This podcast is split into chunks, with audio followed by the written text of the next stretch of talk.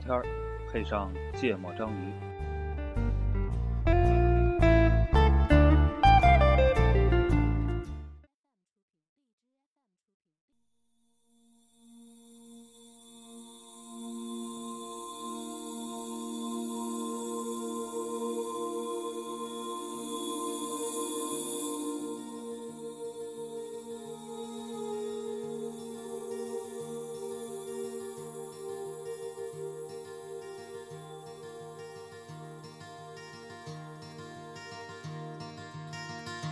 輝く星たちが見守る南の海で僕は女神と不思議な出会いをした大家好，欢迎收听《芥末章鱼》，我是顾哥。一泽我是奈奈，啊，我们那个今天录音这天是十二月十九号，呃，刚结束了六天，应该是六天吧，对就是江歌案的庭审。呃，我们之前也聊了一期这个这个事儿嘛，然后这个两整个期，啊一期，一起嗯。整个这个庭审结束之后呢，我们觉得还是回来再聊一下，因为当时好多信息也不完整啊，应该是明天下午，但是北京时间三点呃会宣判。嗯，反正现在看起来差不多信息比较清楚了。嗯然后呢，最终的量刑应该是二十年。嗯，呃，你们后续关注这个事儿了吗？关注了一下，被各种莫名其妙的言论打击了，就是觉得我要把这些事情吧都理清楚，感觉觉得要花关注成本太高了。对对是吧对对对，然后最近学校也比较忙，就没怎么关注。嗯顾哥，就是我关注，其实还想知道，就是主要的目标是想知道事实真相到底是什么，嗯。但是感觉，嗯、挺难知道的，就是各种证词什么不一致，然后包括那个，就是从那个庭审过程中，现在得到的这些结论可能也没那么清晰，挺清晰的呀，我觉得。 我觉得没那么清晰。哎，有请清晰的嗯一则主播阐述一下。然后，然后还有一个就是，就我不得不关注的就是朋友圈里边还有好多人在讨论这个事儿，然后每个人讲的那些东西也都挺太一对，挺不一样的，嗯嗯，所以也关关注了一下大家对这件事儿的一些反响。嗯，我觉得还，你觉得哪儿不清晰？就是那个那个，比如说那个刀到底是从哪儿来的？是法庭倾向于认为是那个那个那个凶陈手对凶手自己的呀，对，但是这个也没有最终确定的。因为没有找到哦直接对呀证据嘛，没找到呀，对呀啊只找到刀柄嘛。是呀，就然后比如但是现在说，刀有套吧？不就是在他导师的实验室找那个刀的盒嘛，啊，嗯在现场应该找到了刀柄。啊，嗯，我然觉后得这个就现在唯一能支撑这个的证据了呀，因为你别的没有证据啊。对他也没有找到那个刀呢嘛，对吧？嗯就是那个，就凶器，嗯就是真正的作案的那个凶器，其实还没有找到。嗯然后除了这个之外，还有比如说那个刘鑫的那个态度，他当时到底儿是有有没有锁门？嗯然后最后那个刀到底是不是刘鑫自己为了那个嗯他想去抹掉那些指纹，自己去拿回去洗了，又放回到楼梯那边的，所以才导致那个刀很干净。不是有什么证据能表明是、啊？嗯就不能不能表明嘛，就是，但是这些都是在那个法庭庭审过程中被提及到的可能性嗯啊。我就是我，我只是觉得自自个儿可可能原来的那个目标是说什么东西就能完全的还原事实，但是可能庭审完之后发现大家的口供都不一致，然后也没有证据去证明各自的那个说的这些话的真实性，所以就会带着一些可能的。其实可以翻盘的其实点其实这是很多，就甚至说是大量案件的，就事实情况对都都会是这样，这证据不可能证据链那么的充分的。嗯嗯，但我就就是从我我个人总是期盼着能够完全的是是，还原现实嘛，还原现当时的那个场景嘛。但是有很多，就之前反正之前啊，就是庭审之前，特别是这个被告人和他的这个律师，嗯呃，说话之前有好多信息也是不知道的。但是现在挺有意思的一个现象，就发现这个作案动机。嗯因为我记得上一期聊的时候，我还在说说，我觉得这个多少少在道义上是有一点责任的，对于这个就是嗯刘鑫对于这个江歌被害。嗯但是现在看起来呢，倾向于认为这个动机本身就是奔着这个江歌去的。嗯，我觉得这个还是挺意外的，挺意外的，嗯确实挺意外的。但我觉得，其实你看所有的案件审判，你没有所谓的事实，嗯是吧？嗯只有是基于现有的证据和对证词基础上达成，就是推整论个的陪审团达成的共识，嗯就是倾向于是就按照这个共识在量刑嘛，其对实是。这个没有办法避免，啊嗯然后我还我还有一点关注的原因是，呃，最开始大家都就当这个事儿发酵的时候，大家都去讨论嘛，然后前期有好多各种各样的铺垫，然后现在已经没有人再去提及那些当时铺垫的那些各种，呃，渲染环境的那些事儿了，有呀，就是我看到的比较少了，就大家都那在你们你是不是只看朋友圈？啊，对，嗯现在就是证明了那个特别傻逼嘛，就是当时对啊，就是当时什么接去车站接人啊，什么买买什么零食啊，什么那些。哦，不，这个这个傻逼，我觉得不用等庭审就证实了。啊嗯对，但我觉得那就在上上一次聊这个话题的时候，我觉得我身边还有很多人关注都的觉得是那些东西很重要嘛。嗯就当时我们聊的是觉得我们三个都认为应该去关注那个事实，不应该去被呃那些其他的东西去因影为响在嘛。在那段时间有大量的媒体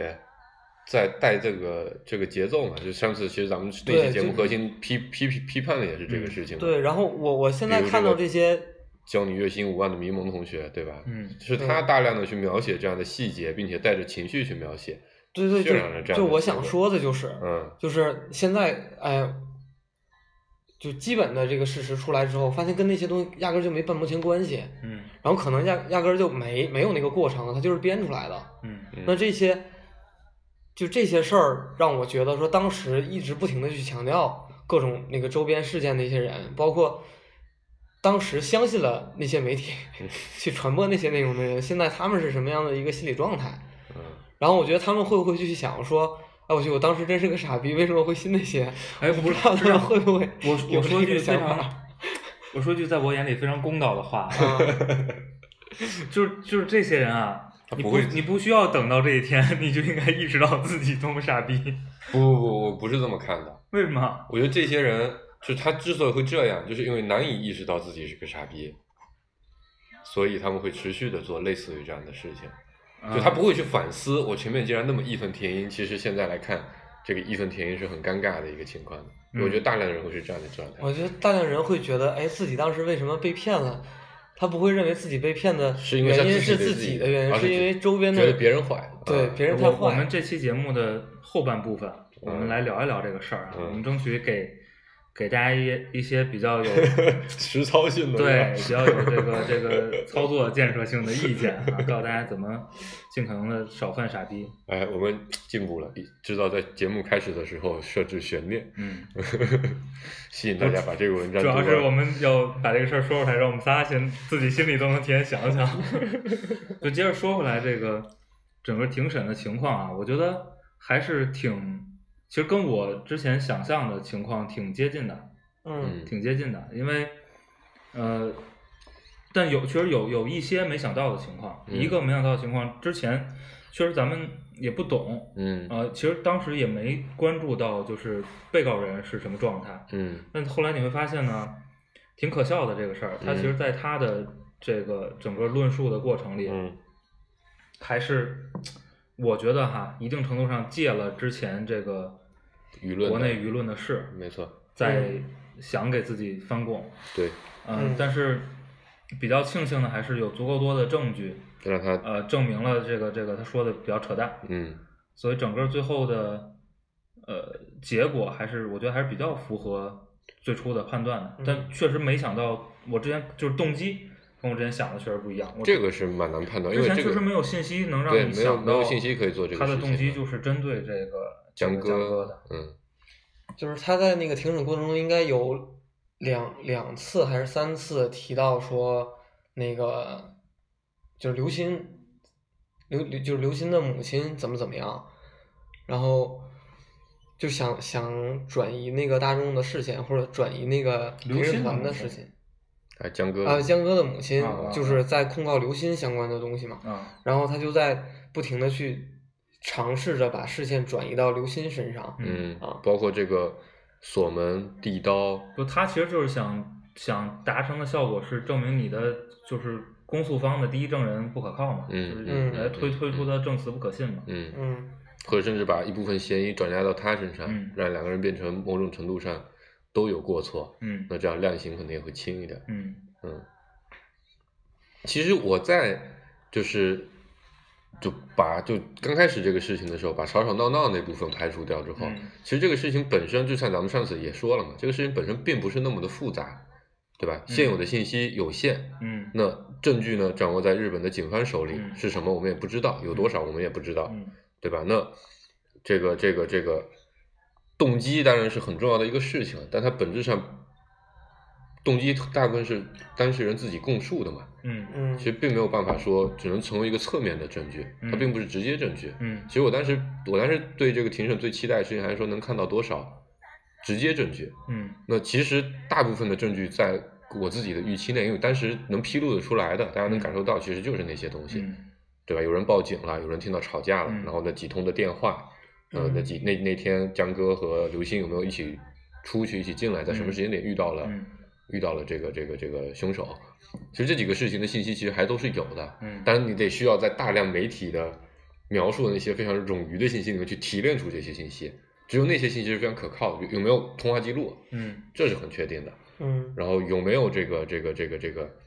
微信的聊天里面到底有多少的东西？嗯然后有没有人有报警？嗯记者去采访有没有知道旁边有没有人听到有人吵架？嗯对吧？我觉得这些事情是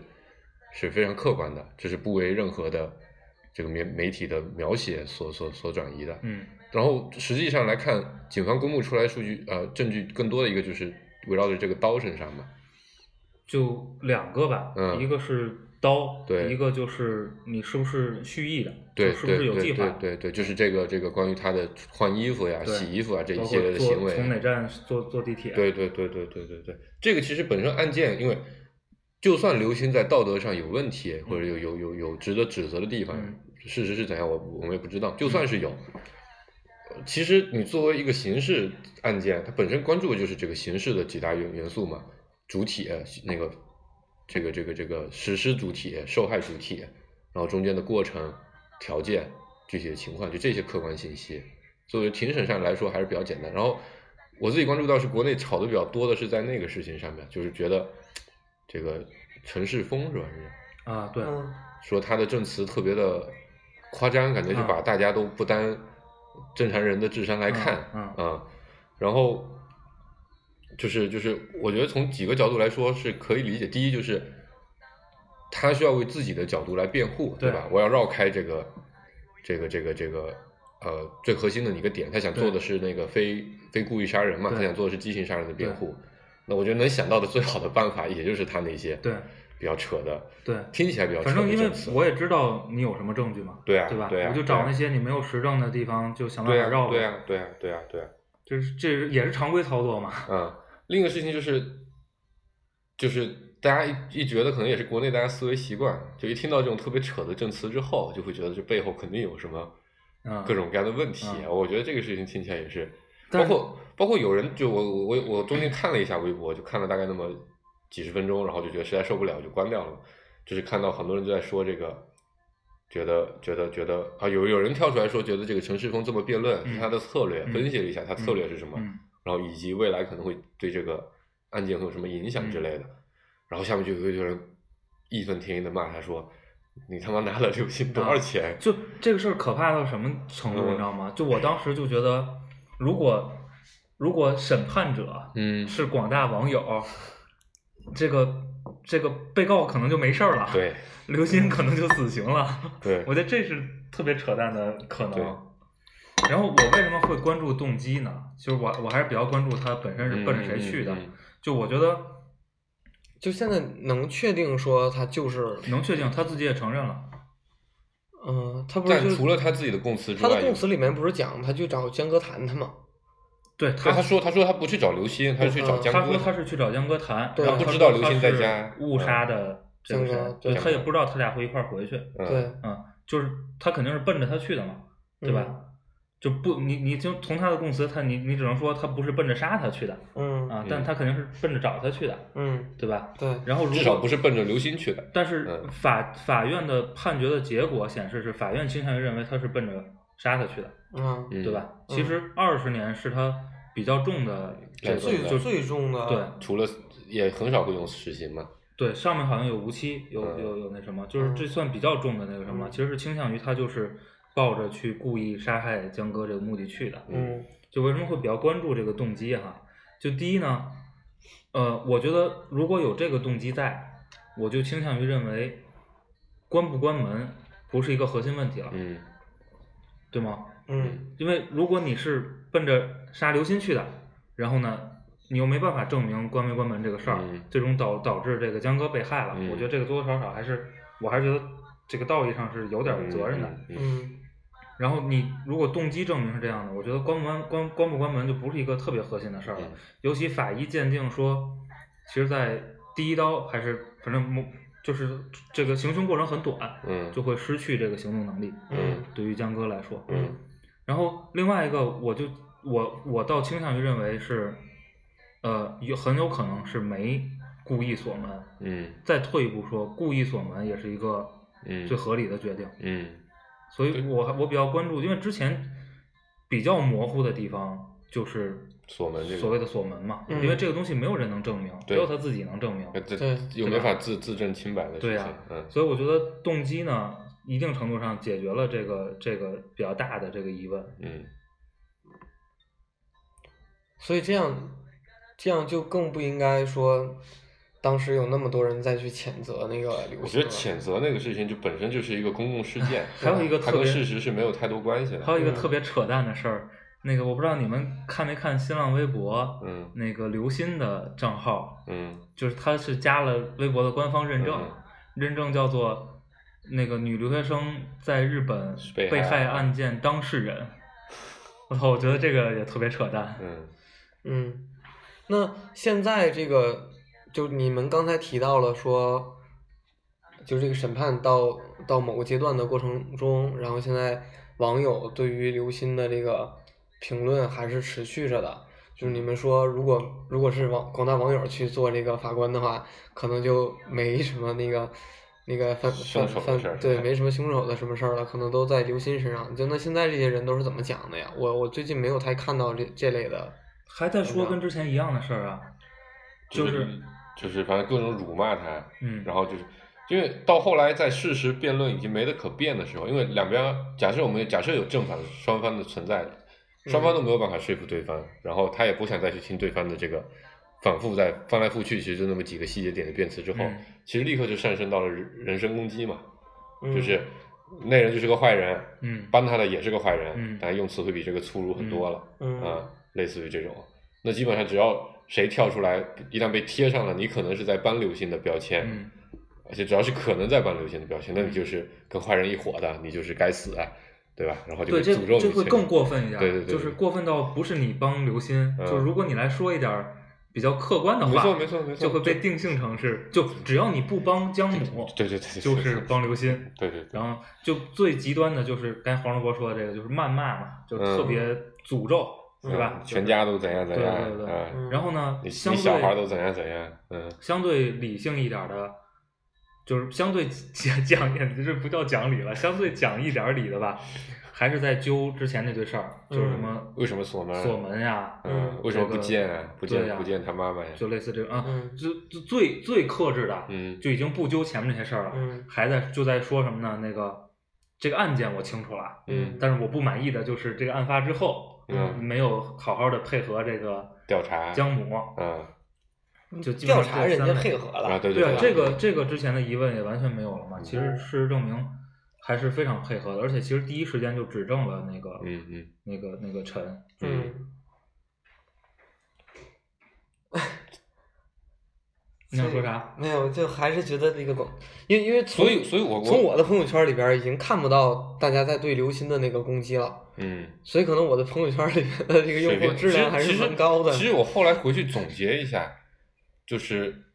我朋友圈，因为我自己的朋友圈里，我是把他们划为两类的。嗯有一类我之所以看他们朋友圈，就是等着看他们的笑话。嗯之前好像也提到过，是吧？嗯我想看这些傻子傻子们到底会接接着犯什么样的傻子，是不是在所有我认为他们会犯傻的地方，他们都一样的犯傻？嗯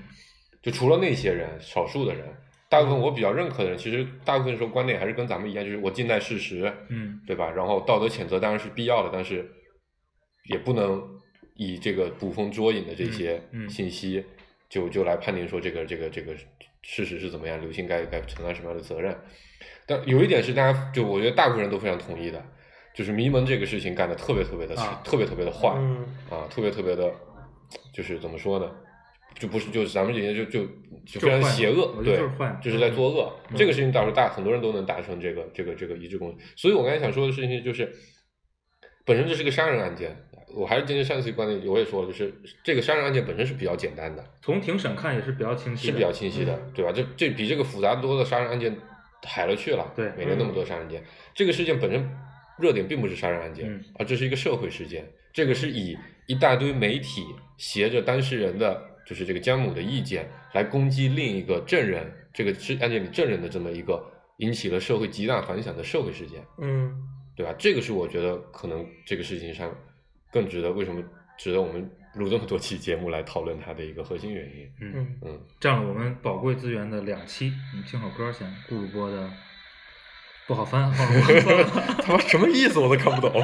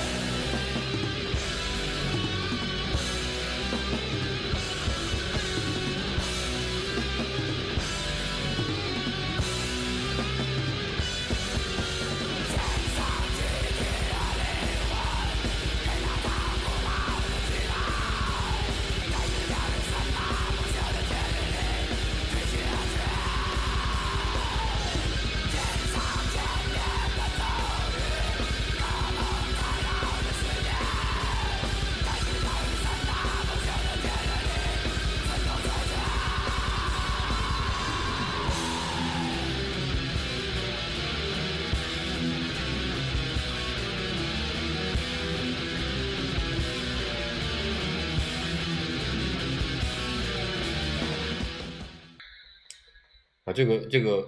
这个案件结束之后，我收到一个还让我蛮蛮蛮骄傲的，也不能叫骄傲，反正蛮开心的一个反馈。就有一天我遇到了一个，啊，我一个朋友之一，也是咱们节目的听众，嗯然后他就跟我说说他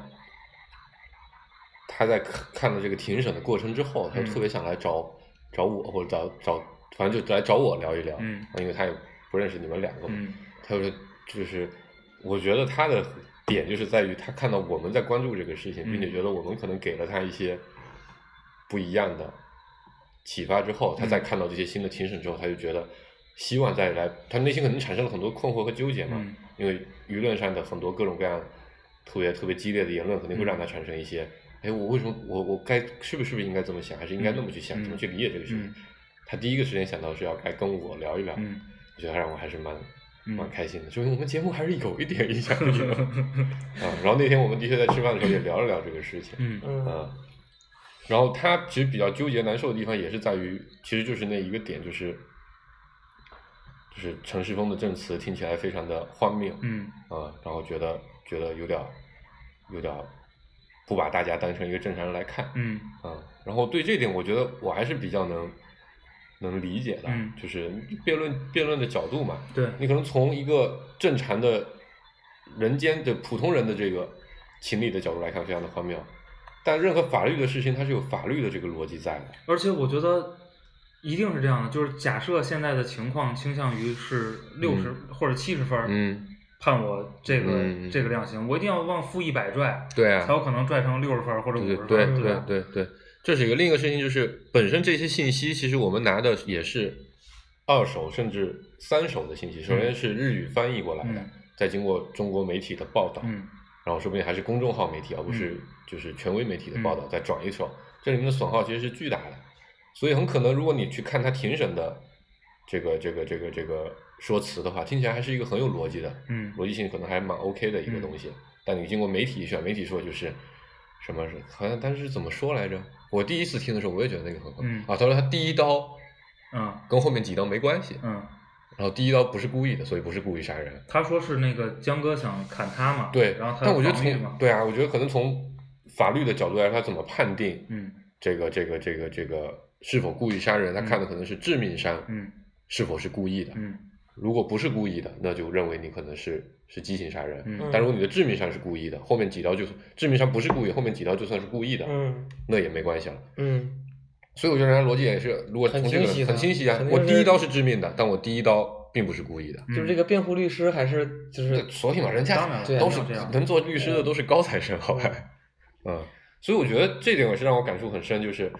因为大量的信息其实还是在损耗的一个过程中，嗯包括咱们国内有大量的其他案件，不是说这种类型的案件，比如包括对政府各种文件的嗯解读也好，对吧？就前段时间咱们还看那个关于美国减税，中国政府啊反映的啊那个事啊情，对吧？就媒体就很直白的翻译成，呃，减税的美国是猪队友，嗯就坑我们这些国家了，嗯我们不能减税。嗯然后大家就开始说，那对我们人民都一 起，绝对不不应该减税，应该加税，嗯嗯对吧？那可能从另一个角度来看，国家有国家的逻辑，嗯就你从税收的角度来说，它有这个世界竞争力也好，世界这个互相博弈的这个程度也好，嗯它可能有很多的那个。但媒体只要把这个事情简化到一个在平时你看来非常奇怪的逻辑之后，嗯就能吸引来大量的对，眼球。嗯我就说这个事件之后呢，特别有意思。现在就假设啊，嗯到现现在已经是比较清晰了。嗯然后我还关注了，就刚才顾主播问了一波人，就之前呢，这个天天怼这个刘鑫的那波，这个啊江阿姨的粉丝们，嗯然后呢，整个这个，因为我对这事情确实关注的比较多哈，嗯就还有两拨人我特别关心，一拨人呢，就是其实很，我觉得很呃理性，嗯逻辑性也很强，嗯他在第一时间就发现了这个事情肯定不对劲儿，嗯然后一直在比较客观公正的讲这个事儿，但这其中呢，有一小撮群众是比咱们要极端的，嗯，他不仅要往回掰这个事儿，掰到一个比较事实还，要他还要攻击去骂这个姜姜母和他的小仙女 们啊，嗯以微博上几个比较知名的这个这个对号为为写为要为写代反转表的账，号，对对对。对，但确实你不能否认的是，他本身第一信息采集能力很强，嗯第二呢逻辑性也很强，对。但然后他今天就变成了说这个。第一，炫耀自己是吧？嗯你看我的判断是多么多么的牛逼。嗯嗯第二呢，就继续去对那个攻击和这个这个这个嘲笑吧，对嘲笑这个姜母和他，特别是他的粉丝们，嗯然后又继续去挖，比如姜母敛财嗯，嗯是吧？什么干女儿，然后嗯这些乱七八糟的事儿。花边，当然，姜母呢也确实比较给力啊，就是 现在也进入到一个比较奇怪的状态，就逮谁骂谁，啊而且都是那种特别诅咒式的，嗯特别人身攻击的对，特别嗯特别低劣的那种骂法。嗯这是我比较关注的一类人，我觉得就特别有意思，你知道吗？整个这个事件。然后我第二类关心的就是刚才谈到了一点儿，就当时报道以各种渲染角度情绪、各种引导的那些自媒体们，嗯嗯然后呢，这里边儿也有就两两大类吧，一类呢以这个王局为首，是吧？王菊是谁就是那个局面，啊？嗯当时王安排他们王全见面安是吧？对对对，嗯以王局为首，在嗯、呃想尽办法的往回找点颜面嗯就往回掰，嗯，但是不是特别成功哈，嗯因为当时那个东西，第一你太就是传播力太强对，传播力太强了。第二呢，你好多东西确实太不靠谱了，嗯但是他是有意识的想往回掰一掰的。嗯，然后还有一类像这个迷蒙姐姐这样的，就就是不理这事儿了，对，是吧嗯？我就他这后面的这些料不不足以吸引眼球来挣钱，对我觉得就是前面那类呢，我觉得你还有点新闻操守是吧？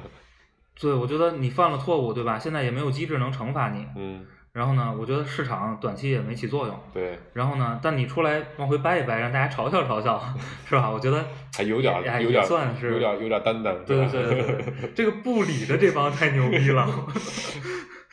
这个我就迷蒙就在朝咱们那天录完节目，咱回去不就看他那个月教你如何月薪五万的那个，嗯我就觉得他真的这个这个这个挣钱的思路啊和这个挣钱的底线的坚守啊，这个所谓的坚守就一定要坚持在最 low 的那个底线上的能力是非常强的，就是他是不完全不在乎这个市场。非他目标用户的其他人是哎如对何反我？我应觉的得，？我觉得就是我，我刚才就想说这个最核心的这个，嗯就是我觉得他特别牛逼。嗯，我发了这篇文章，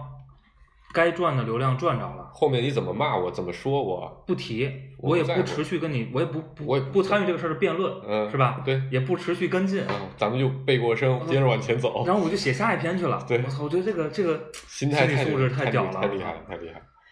这个照那个新事项那个差远了，新事项那个还得出来跟大家斗一斗。就这个前几可以天吗说那个什么第一批九零后已经出出家家了，嗯然后这不就特别丧嘛，就写的那个，就是好多人就解读为说把现在整个社会的风气氛围弄就弄得特别丧，嗯就是特别不积那个不积极不积极。嗯然后第二天呢，他就又发了一篇文章，他就解释，他说虽然说散大家都去进入佛系了，但大家还是很燃的， 就是他之前有一个事件是说他，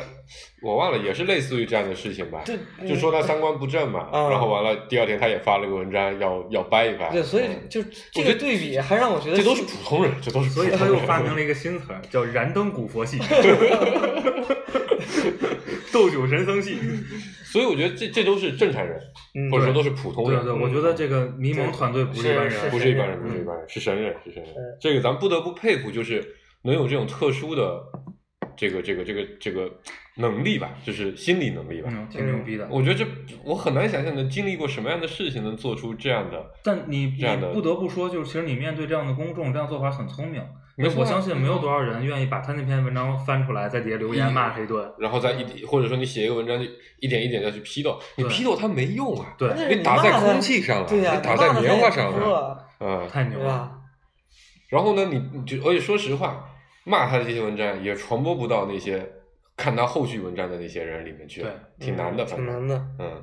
影响力没人家大。哦，对，就是你刚才说两类人嘛，就你其实一共三类人了嘛，对吧？嗯，然后我觉得还有一类人，就是我这类人，嗯就是我这我这类人呢，我觉得是有代表性的，就认为这个案件现在的那个，就是有点清楚。案件本身就是犯罪和这个受害人之间的这个关系是是相对很很清楚的了。嗯但是像我这类人，可能在关注说刘鑫在这个案件里面，他到底儿起到了一个什么样的作用？嗯嗯或者说他在这个里面到底儿对于这个情感方面，或者说对于道德层面，嗯他应该有多少的这个占比嗯，啊？我现在我现在倾向于认为完全没有。对，就是就是这是这是你的观点嘛？嗯嗯但我还在怀疑怀疑的事儿，是因为就我刚才为什么说这个案件还没那么清晰，嗯，就是因为他到底儿有没有去锁门？不重要呀，对，这事儿你认为不重要，对吧？然后他到底儿有没有去递刀？没有。就这个是现在那个对，现在认为证的据支持没有。有，对然后他为什么他在那个报警的过程中有没有直接说是对没有说什么？包括他后续的证词跟他前面的口供不一致，一致，没有啊，不一致呀。没有什么不一致的地方。首先，你刚才说的，就第前两点就我是知他道，最开始说第三点，你的信息也是媒体告诉你的，啊，对，他原来的口供是什么不知道，他现在的口供是什么，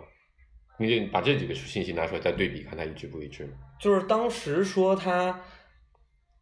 当时他说没开门，口供，但是后来在那个庭审的时候，好像变成了门推开了一点儿，不，我一直都说的是推开十什么十推几不二开十厘米，然后就、嗯就怼回来了，然后就嗯推不开了。啊，包括我一直都在他说的那个，就是很多媒体都会说嘛，说他，说他说啊、呃一开始指没有指认说陈世峰，他认为是个变态，嗯对吧？嗯这句话的原话上下文是什么，嗯我们都是无从得知的。但是现嗯在庭审，我不知道有没有公开这个相关口供这个、嗯这个部分吧。我就觉得这根本就没有办法拿来作为一个去攻击他的一个一个点。首先，这句话是不是他说的？他原话是什么你都不知道，嗯，你知道是原话，你还得知道上下文，不是这样，其实然后再来判断动因机。为我我看的材料是，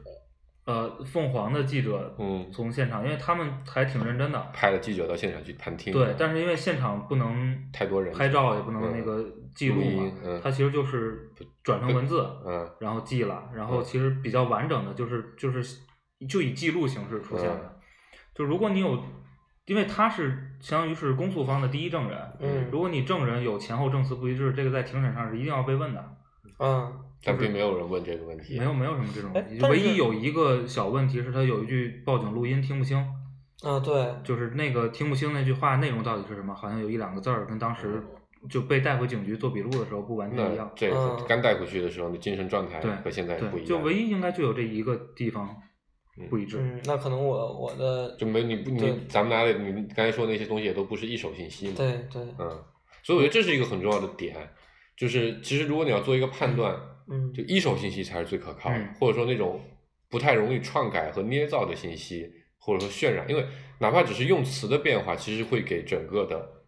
就是这个事情的判断会造成特别大的影响嘛。你你从某个角度来说，迷蒙写的那些东西吧，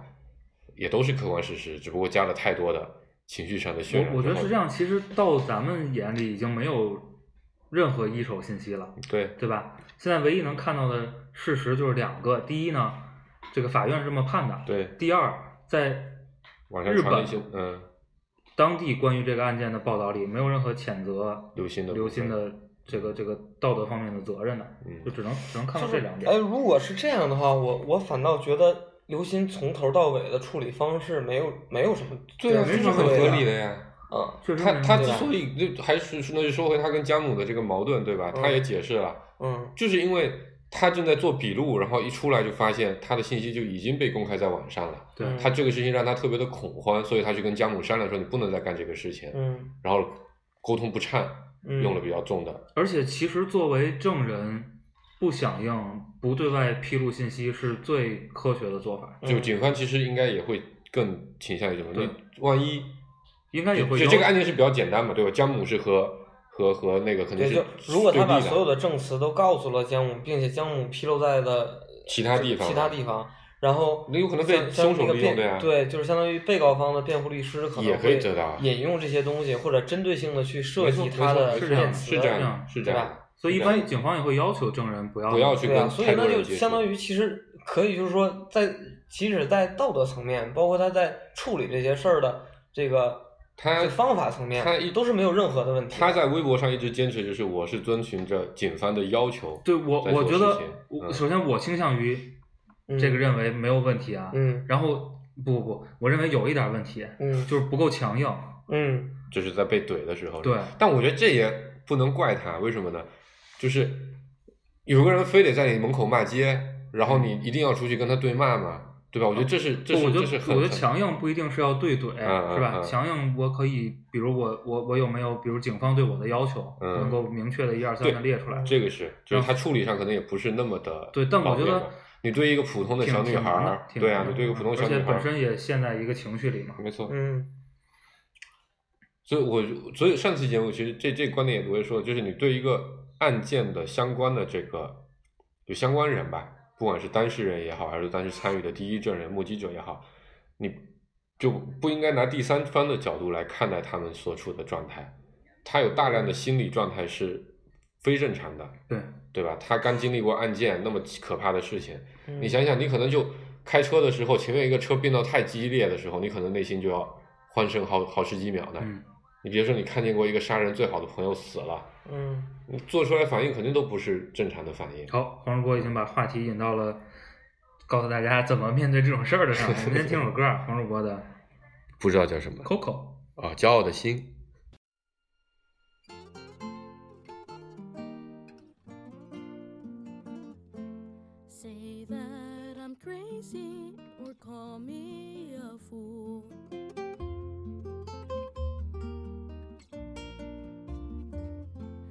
Last night it seemed that I dreamed about you.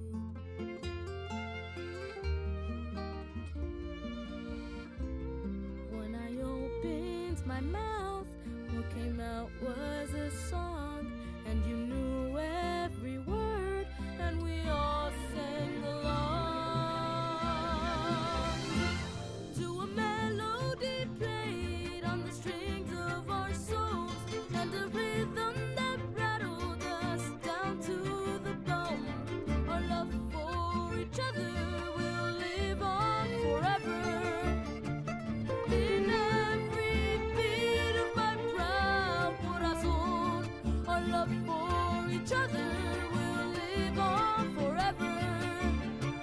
In every beat of my proud corazón.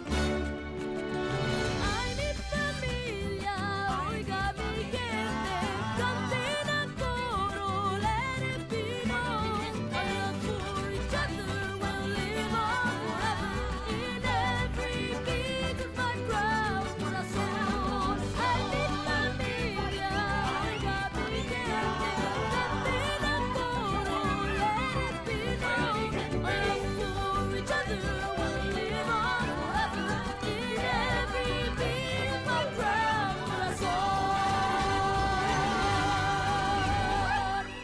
proud corazón. 我们给大家点儿建议吧。这个黄世波能有想到的吗？建议你是说围绕什么？就是就是面对这样的公共事件，还是面对这样的事情的时候？面对就你是我们是流星，还是我们是第面三方？不不，我觉得就是面对迷蒙，面对啊啊这种这种东西的时候，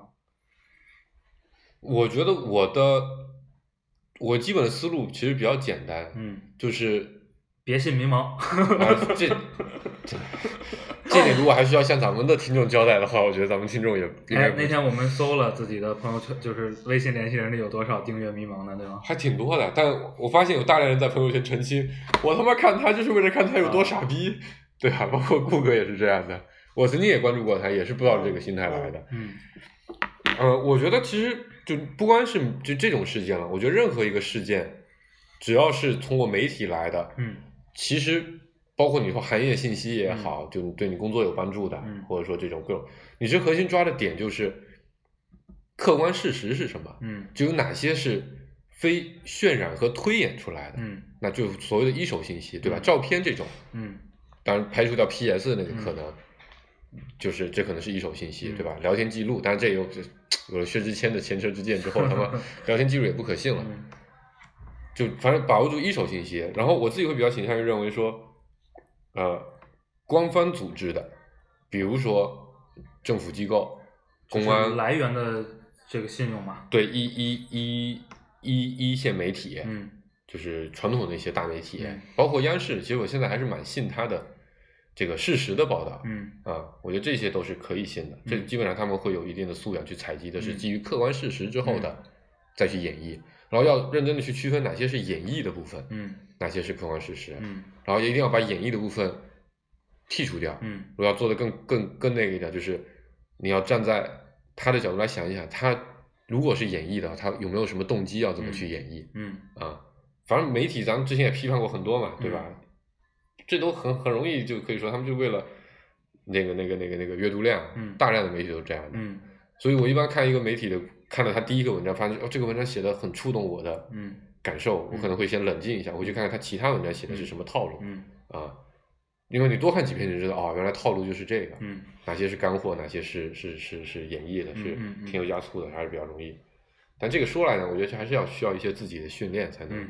做啊，得比较快。我先给两个比较简单的，我觉得你这个有点复杂。对你要你要分析这个媒体的动机是吧？这 个想的有点有我就点想绕。到啥说啥，对吧？因为他们提前布置作业， 我要给两个操作性比较强的，嗯别信迷茫。 对对，这个太强了。这个一个是我那天发到咱群里了，我觉得这个原则特别特别好使。就当你觉得你的情绪被撩拨的特别激动的时候，你一定先别着急啊下结论。嗯就一般，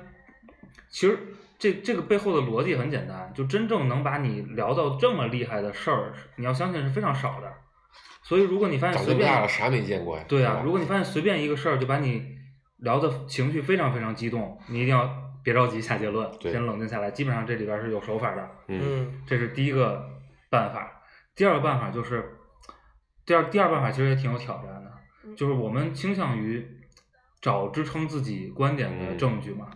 但是你还是得强迫自己去看那些你不爱看的，就是嗯站在另一面的嗯信息，就是你嗯你你必须两面两面都看，对，嗯或者说好几面都更看。就我就更多的时候就是两面儿它都有它的信息点在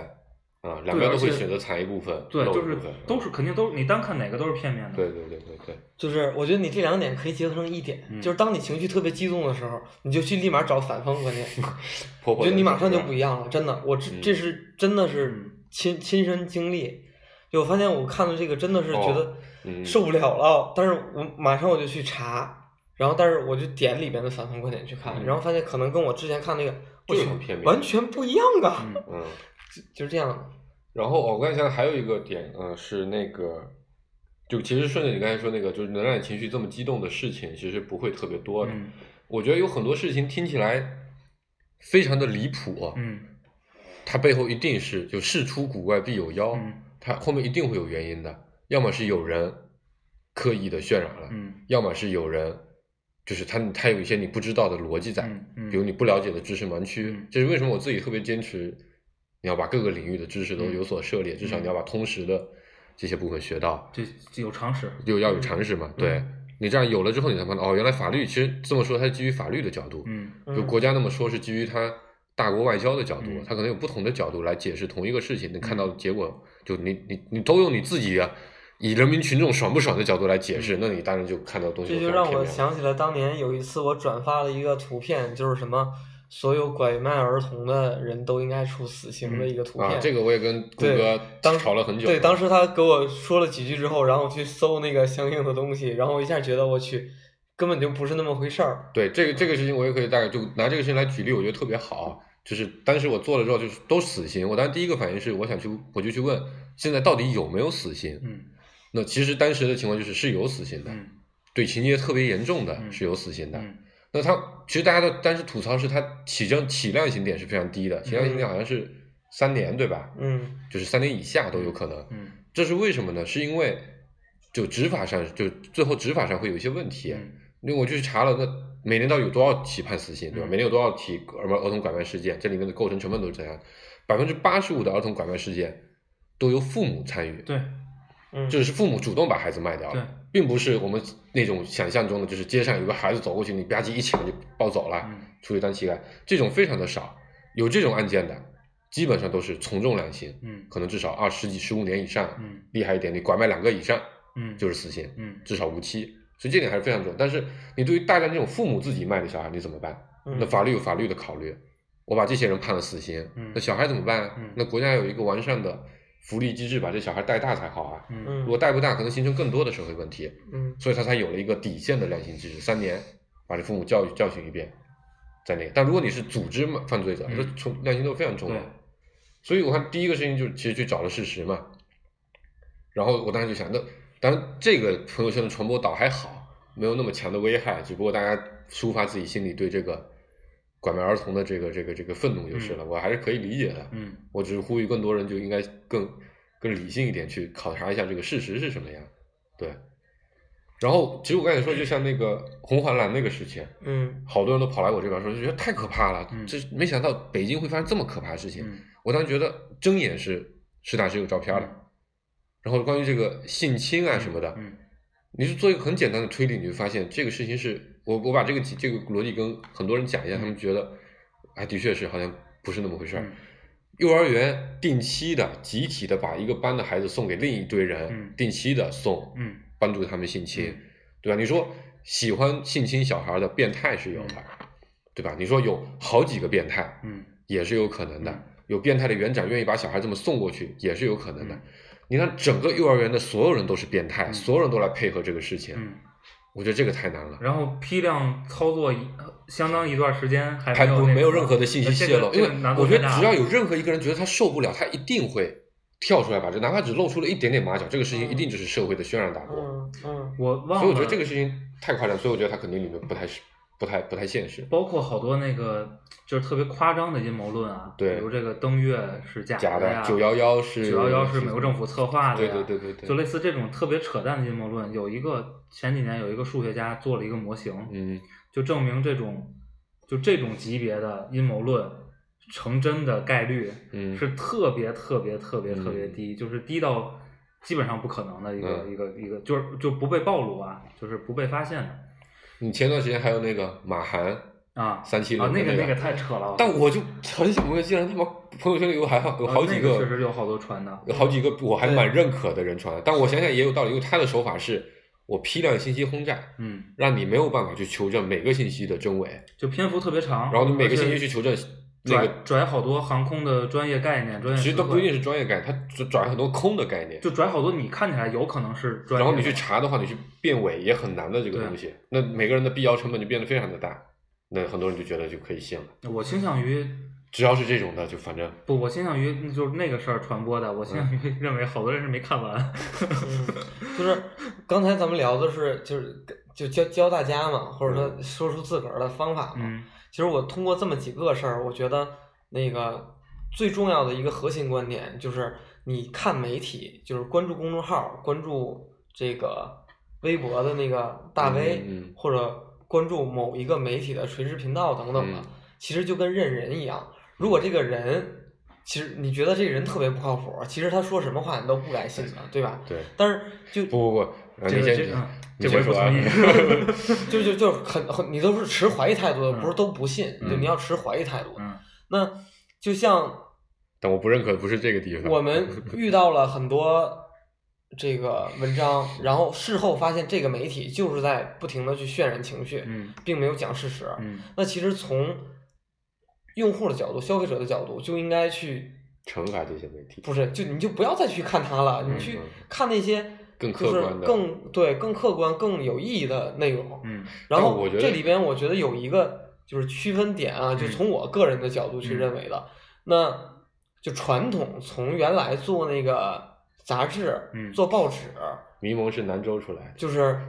我知道南就都是是吧？南都出来的，就不是知道好就像是南方系的。他们的附属的那些公众号什么的，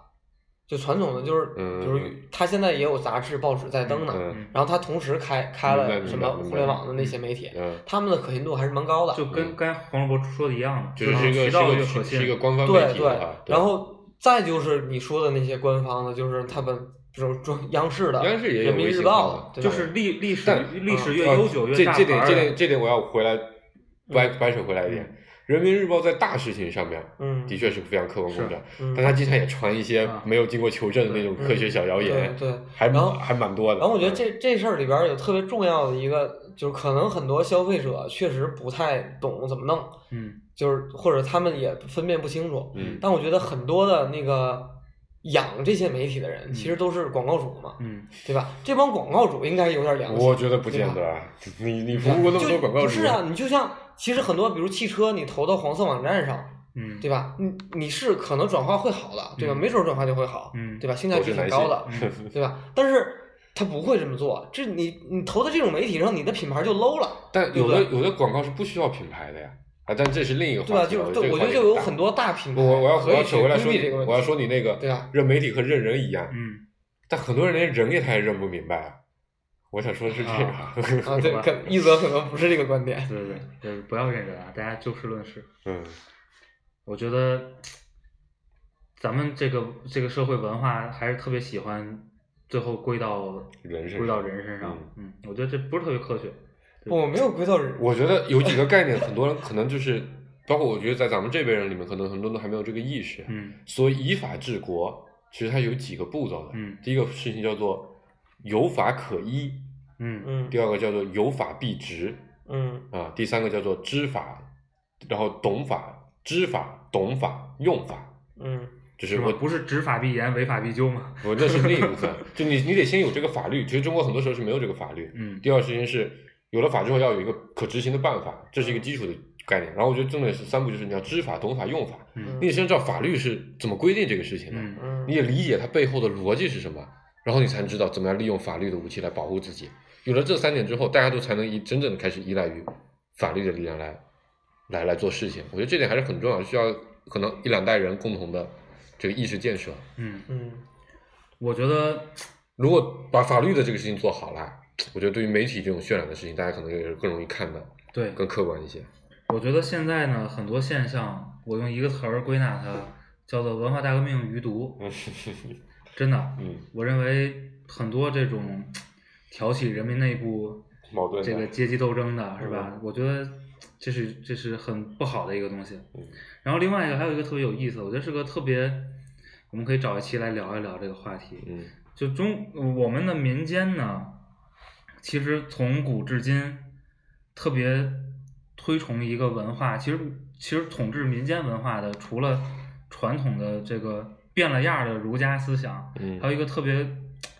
我觉得影响特别深远的东西，叫做侠文化。嗯我觉得大家对这个东西非常非常依赖，就是并且这个东西很有可啥叫能，侠文化？侠之大大者，为国为民。啊啊啊这特别特别有意思。武侠的侠是吧？对对对，嗯我们可以回来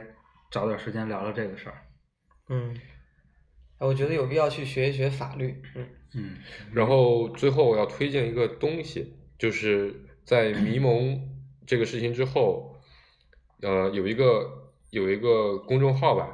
叫做呃不是迷蒙，流星这个事情之后，有一个公众号叫做真实故事计划，嗯就他会去采访很多人真实故事。他最近推了一个文章叫做《我曾经也是流星》，嗯讲了一个类似于他经历，就是因为他自己的原因害死了他一个好朋友，嗯然后他分享他当时自己的一个心路历程，嗯后来是怎么反应的。嗯，呃，反正我觉得是非常有启发的一个事情，嗯大家可以去看一看。嗯嗯，好，我们这个这个案件就 聊到这儿了。明天宣判估计没什么新的信息了，嗯，收了吧这些。欢迎大家关注我们的网易云音乐和微信公众号“芥末章鱼工作室”，有话题给我们留言。拜拜，拜拜。拜拜张国荣，沉默是金。 ，Silence is gold。安守我本分，始終相信沉默是金，是非有公理，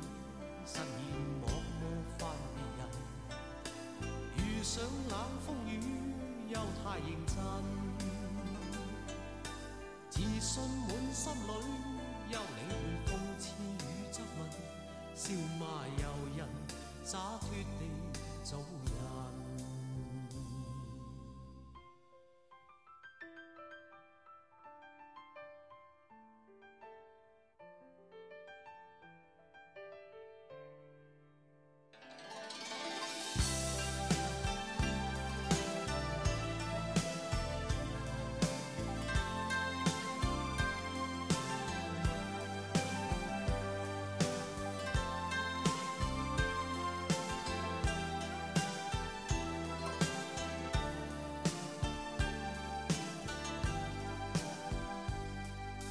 受了教訓，得了書經的指引，現已看得透，不再自困。但各有分數，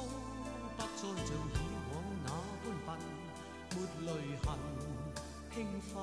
笑着行。冥冥中都早注定你富或貧，是錯永不對，真永是真。任你怎説，安守我本分，始終相信沉默是金。是非有公理，實現莫翻別人。遇上冷風雨，又太認真。自信滿心裏，休理會諷刺與質問，笑罵由人，灑脱地做人。少年人，灑脱地做人，繼續行，灑脱地做人。